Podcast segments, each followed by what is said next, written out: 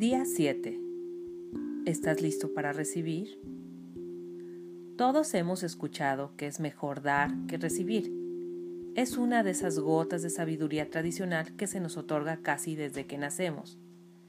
Desafortunadamente, esta gota de sabiduría le da mala fama el acto de recibir. A decir verdad, el recibir es una parte vital del proceso de dar, y a menos de que aceptes recibir, pronto encontrarás que es imposible dar a los demás. Así es que por hoy nos enfocaremos en prepararnos para recibir. El día de ayer, la tarea fue crear un plan de negocios para la prosperidad, poner por escrito los deseos que quieres obtener dentro de los siguientes cinco años. Ahora que tienes tus deseos por escrito, lo siguiente que debes preguntarte es, ¿Estoy listo para recibir estas cosas que deseo? Puede ser que te estés preguntando, ¿estás loca, Kate? No hubiera yo escrito algo que quería si no estaba listo para recibirlo. Y a primera vista, eso es probablemente cierto. A medida que escribías tus objetivos y deseos, estabas pensando en lo bien que se sentiría obtenerlos. Cuando menos, Espero que lo hayas pensado, porque esa alegría que sientes cuando piensas en recibir algo que deseas en tu vida es parte del proceso de manifestación y esos sentimientos deben ser nutridos lo más frecuente posible. Pero más adentro, en ese lugar dentro de ti que se ha acostumbrado a las cosas como están ahora, puede ser que sientas diferente. Verás, hay una parte en nosotros, a veces nos referimos a ella como el subconsciente, que cree que es responsable de mantenernos a salvo. Para esta parte, cualquier cosa desconocida o no familiar es una zona de peligro. Es por esto que nuestro subconsciente cree que nuestras actuales circunstancias, sin importar lo incómodas que sean, son preferibles a aventurarnos a lo desconocido Así es que cada vez que tratamos de crearnos una mejor vida, suena la alarma y el subconsciente puede tratar de sabotear nuestros esfuerzos.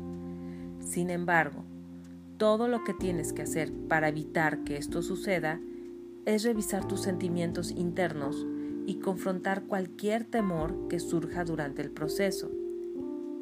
Digamos, por ejemplo, que uno de tus objetivos a cinco años es que seas multimillonario. Esto puede ser un paso muy grande desde tu situación actual y desde tu zona de confort no tan cómoda. Si es así, la alarma comenzará a sonar en el momento en el que escribas esa meta. Oh cielos, dirá tu subconsciente, está hablando en serio, se está comprometiendo por escrito. Debo de hacer algo rápido antes de que se ahogue. Acto seguido, comenzarás a recordar la forma desagradable en la que tu papá se expresaba acerca de su jefe, hablándote de la espantosa persona que era, tan egoísta, tan ambicioso, tan poco amable. También recordarás los cientos de veces que te dijo tu papá. Hagas lo que hagas, nunca vayas a ser como este hombre. Tiene millones y millones de dólares y no suelta un solo centavo a menos de que lo obliguen. Aunque el recuerdo siempre ha estado ahí, quizá nunca te hayas dado cuenta de que realmente adoptaste las palabras de tu papá como una creencia irrefutable. Así es que ahora estás pensando en convertirte en un multimillonario, tu subconsciente comienza a aventar banderillas rojas por todas partes. ¿Por qué cree que estás realmente pensando en hacer lo impensable, un pecado imperdonable estás tratando de ir en contra de una creencia tuya. Y tu subconsciente, tratando de salvarte, comenzará a construir muros de resistencia por todas partes. Por eso, la autoconciencia es tan importante. Hacerte el observador.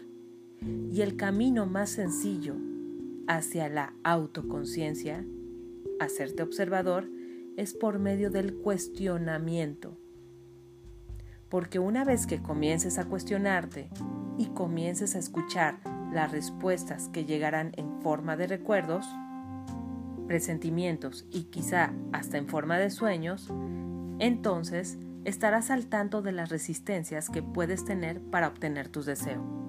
Una vez que reconozcas una creencia vieja o una barrera, puedes cambiarla o borrarla, pero primero debes de saber que está ahí.